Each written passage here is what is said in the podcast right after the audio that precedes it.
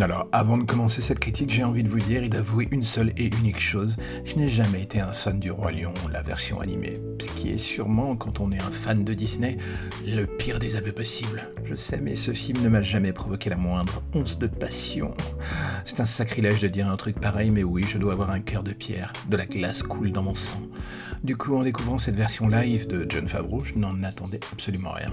J'avais beaucoup aimé la version du livre de la jungle que John Favreau avait fait il y a quelques temps enfin quelque temps, il n'y a pas vraiment très longtemps, et le voir revenir sur ce film me poussait à me dire qu'il allait peut-être réussir à me surprendre. Malheureusement, la réponse est un petit oui et un gros non. On va commencer par le positif. Oui, cette version du livre de la jungle est absolument magnifique. Du début à la fin, la qualité des effets spéciaux, la mise en scène, tout est beau, et si l'on aime la technique, alors oui, ce film est un cas d'école pour plus d'une chose en fait. Les avancées qu'il donne au format sont vraiment vraiment intéressantes, et risquent de marquer la technologie pour les années à venir. Mais c'est malheureusement à peu près tout, au-delà de Pumba et Timon qui sont les deux personnages les plus sincèrement drôles du film.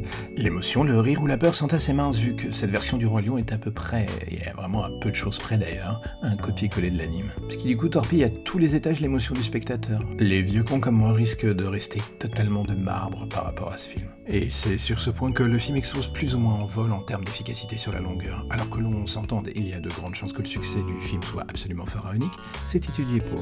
Mais c'est ce côté prévisible et désireux de ne pas prendre le moindre risque qui finit par rendre la chose un tout petit peu ennuyeuse à la longue. Que ce soit pour Beyoncé ou Donald Glover, leur performance s'avère beaucoup moins intéressante que leurs alter ego enfants dans la première partie du film au niveau vocal. Ce qui est assez surprenant d'ailleurs. Les numéros musicaux fonctionnent, mais l'on ne se laisse jamais vraiment emporter au-delà du raisonnable. Et c'est là que le bas blesse. On ne peut absolument rien reprocher de catastrophique à ce film, vu que c'est dans le fond le même que l'anime. Si vous n'étiez pas fan de cette version, il y a peu de chances que vous le deveniez magiquement d'un coup ici. Ce qui au final nous amène à nous poser la question sur l'utilité même de ce film qui en vient en quelque sorte absolument relative. La version comédie musicale avait l'avantage de changer la scénographie, les idées de mise en scène et de pousser le spectateur vers une possible surprise. Ce n'est malheureusement pas le cas ici, on est sur un film splendide, mais scolaire, et c'est ce qui est le plus frustrant. Oui, si, comme moi, l'aspect technique vous intéresse, alors ce Roi Lion est une expérience intrigante sur ce point précis. Pour le reste, passé un certain âge, la magie laisse place à la vision des grosses ficelles et d'un scénario un chouïa trop mécanique pour pleinement emporter l'adhésion du spectateur.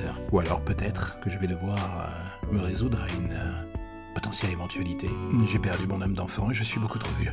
Du coup, j'ai envie de vous dire à vous de voir si l'aventure vous tente pleinement ou si vous voulez passer l'autre chemin en vous disant non, j'ai pas envie aujourd'hui, je sais pas, j'attendrai, j'attendrai que Disney fasse des nouveaux films et pas des remakes. Et alors là, j'ai envie de vous dire, vous risquez d'attendre un tout petit peu parce que vu le line-up qu'ils ont préparé, du remake, vous allez en bouffer.